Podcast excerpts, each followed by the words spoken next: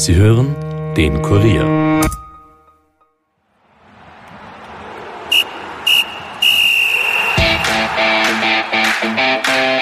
Zweite Runde der neuen Bundesliga-Saison ist geschlagen und die Wiener Vereine warten weiter auf den ersten Sieg. Die Austria erlitt ein Heimdebakel gegen den LASK, Rapid verpasste in St. Pölten einen Pflichtsieg. Über die Probleme der beiden Wiener Großclubs sowie die anstehenden Europacup-Spiele des LASK und der Austria spreche ich mit dem Kollegen Stefan Blumenschein. Mein Name ist Stefan Berndl und ich wünsche euch viel Vergnügen mit dieser Episode. Nachspielzeit, der Fußball-Podcast von und mit der Kurier Sportredaktion.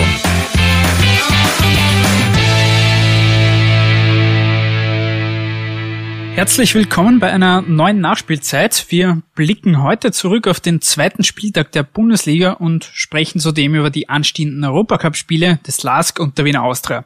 Wir starten jedenfalls mit der Bundesliga. Am Samstag standen drei Partien am Programm. Hartberg besiegte die Admira mit 4 zu 1, Altach Aufsteiger WSG Tirol, trotz zweimaligem Rückstand mit 3 zu 2. Und es gab auch das Duell des Vizemeisters der letzten Saison gegen den vierten. Der Lask war zu Gast bei der Wiener Austria. Die Wiener mussten dabei die zweite Niederlage im zweiten Saisonspiel hinnehmen. Die Vorentscheidung für die Oberösterreicher brachten dabei zwei Eckbälle. Den Anfang machte Christian Ramsebner nach 42 Minuten. Und so hörte sich das bei Sky Sport Austria an. Und jetzt der Lask mit der Führung.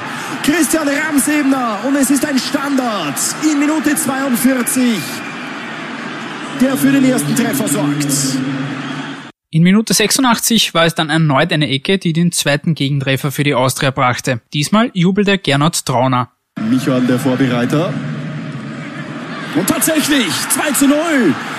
Gernot Trauner, der Torschütze. Und damit ist dieses Spiel entschieden. Der Austria fliegen zwei Standardsituationen um die Ohren, over and out. Aus war es danach aber noch nicht. Der Lask setzte mit dem 3 zu 0 in der Nachspielzeit sogar noch einen drauf. Kein Wunder also, dass sich Austria-Trainer Christian Ilzer nach dem Spiel im Sky-Interview sehr selbstkritisch gab.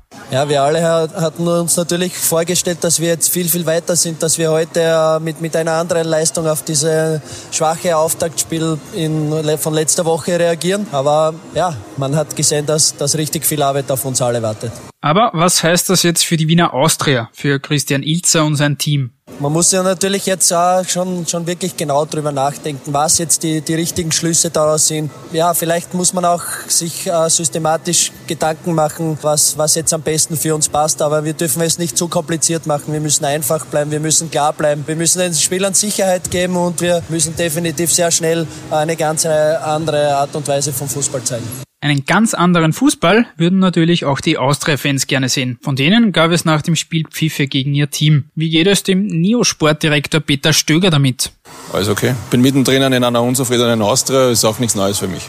Stöger ist jedenfalls ebenfalls klar, dass dieser Saisonstart nicht den Ansprüchen der Austria genügt. Äh, da gibt es ja auch keine zwei Meinungen. Also dass beides äh, jetzt nicht der Anspruch ist, den die Austria normalerweise hat. Da sind wir uns, glaube ich, einig. Ne? Und äh, heute ist es auch so, dass ähm, ja vom Verteidigen Standardsituation ist das eine. Okay, da bekommst du die Tore, das kann passieren. Lask ist in dem Bereich auch wirklich gut aufgestellt. Aber das, das andere ist, das, dass du ja Spiele nur gewinnen kannst, wenn du wirklich selbst auch Torchancen hast. Und, und habe halt am Ende kaum eine wirkliche gesehen. Und, ähm, und so wird es halt dann schwerer. Ich begrüße jetzt den Kollegen Stefan Blumenschein bei mir. Stefan, die Austria ist denkbar schlecht in die Saison gestartet. Dabei hat man sich ja mit Trainer Christian Ilzer deutlich mehr erhofft. Wo siehst du im Moment bei der Austria die größten Probleme? Naja, die Hoffnungen waren halt ein neuer Trainer und dann wird alles besser. Oder, und dazu noch ein neuer Vorstandsport, dann wird alles noch viel besser. Fühlen tun halt nur immer die Spieler und die sind zum großen Teil geblieben. Bei der Austria beschleicht mich immer ein bisschen das Gefühl, dass sehr viele Spieler, die zur Austria gehen, das ein bisschen wie die letzte Stufe ihrer Karriere sehen und ein bisschen sehr zufrieden sind und vielleicht nicht unbedingt immer alles aus sich rausholen, das nochmal aufzeigen, dass sie vielleicht woanders hinkommen. Ist auch schon länger keiner wirklich ins Ausland mehr gegangen, gerade den Österreicher. Also so wie vielleicht anders wie, wie bei Salzburg sehen halt alle, alle Spieler als Sprungbrett in eine wirklich große Liga, wenn man sich da ordentlich präsentiert. Das Gefühl habe ich zumindest bei der Austria momentan nicht. Und das spiegelt sich wahrscheinlich auch in den Leistungen wieder. Und da muss man dazu sagen, es sind halt die Spieler bei der Austria und nicht so viel besser wie bei den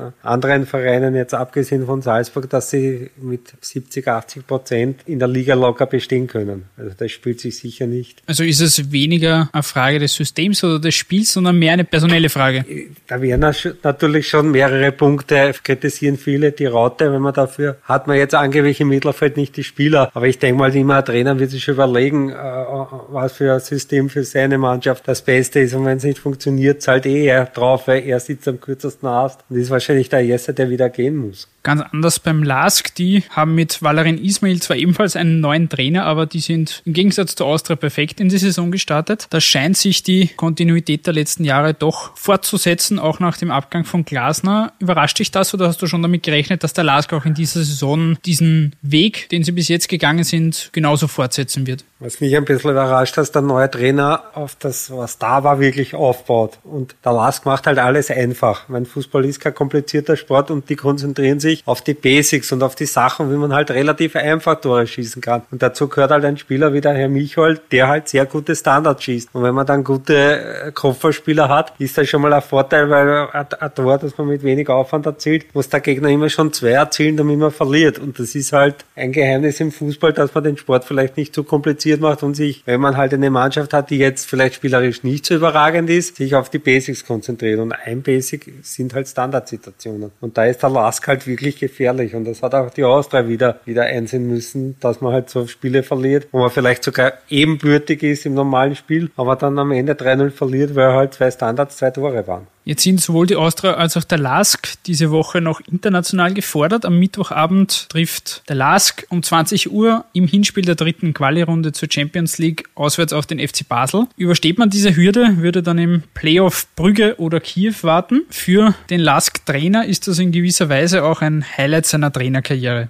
Ja, kann man so sagen. Also ich freue mich auf das Spiel. Die, unsere Fans dürfen sich freuen, ganz Linz, ganz Österreich. Ich kann nur sagen, wir werden uns jetzt erholen. Wir werden uns sehr, sehr gut vorbereiten und wir werden Vollgas spielen, wir werden unsere Chance suchen. Ähm, wir werden alles versuchen, dass wir eine gute Ausgangslage schaffen in Hinspiel, dass wir äh, eine Schlageabtausch machen können in der Rückspiel. Das ist der Plan.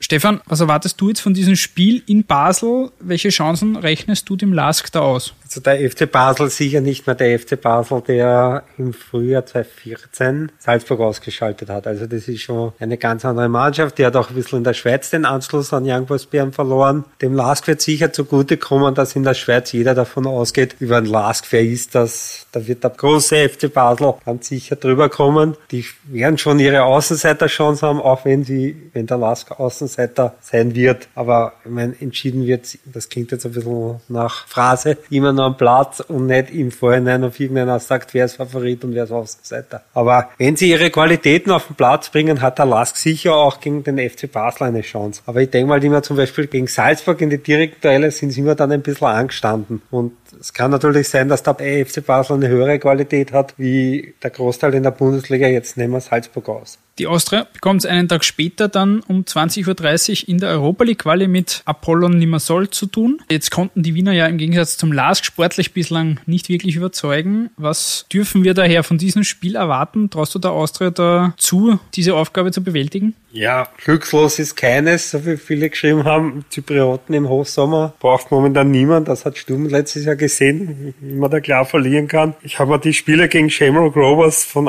von Apollon Limassol ein bisschen angeschaut da hatten sie im Hinspiel, also im Spiel in Irland große Probleme bei den Standards vom Gegner. Da waren schon die bessere Mannschaft, aber es ist jetzt nicht die disziplinierteste Mannschaft. Es waren auch in beiden Spielen Ausschlüsse. Also kicken können die ganz sicher. Sie haben halt, wie die meisten zypriotischen Mannschaften, Legionäre aus aller Herren Länder, die halt oft mehr Künstler als Fußballer sind. Aber wenn die Qualitäten am Platz bringen, kann das für die Austria eine böse Überraschung geben. Ich finde ein bisschen komisch ist, der Druck auf die Austria wurde schon erhöht, auch durch den Vorstand Kretschmer, der gemeint hat, neue Spieler können wir nur holen, wenn wir in die Gruppenphase kommen. Das denke ich mal oft, ob das für einen Spieler überhaupt so angenehm ist, wenn er dann eine neue Konkurrenz auf einmal hat und dann selber vielleicht. Andererseits ist es ungefähr wie, wir müssen da jetzt rein, weil das Geld brauchen wir. Also der Druck ist schon hoch. Jetzt haben es dazu noch heute in der, bei der Auslosung ein bisschen ein Pech gehabt. Von die acht möglichen Gegner haben sie die Paarung mit dem zweitstärksten bekommen, mit BSV Eindhoven. Da wäre sicher nur Wolverhampton noch besser gewesen. Es ist im, im Playoff ein, ein, schon ein, ein, ein stark starker Gegner, wobei man sagen muss, dass BSV Eindhoven sicher nicht mehr das BSV Eindhoven von vor 20, 25 Jahren ist, aber das ist trotzdem ein Gegner, der ganz sicher von der individuellen Qualität über die Austria steht und auch über Apollon Limassol steht. Aber gerade Apollon, Apollon Limassol hat letztes Jahr gezeigt, da haben sie den FC Basel im Playoff ausgehauen, dass man gerade im, im, im, Hochsommer auch einen stärkeren Gegner besiegen kann. Aber die Austria wird vier sehr gute Spiele brauchen, um da in die Gruppenphase einzuziehen und ob sie momentan so weit sind, dass sie vier sehr gute Spiele spielen, wird man sehen. Mich würde es überraschen, wenn sie in die Gruppenphase kommen würden. Lass uns kurz noch über jenes Team reden, das aktuell in der Tabelle der Bundesliga noch schlechter dasteht als die Austria. Das ist die Admira. Die haben jetzt auch ihr zweites Saisonspiel verloren. 1 zu 4 gegen Hartberg. Torhüter Andreas Leitner hat dann nach dem Spiel die Gefühlslage der Niederösterreicher relativ klar auf den Punkt gebracht.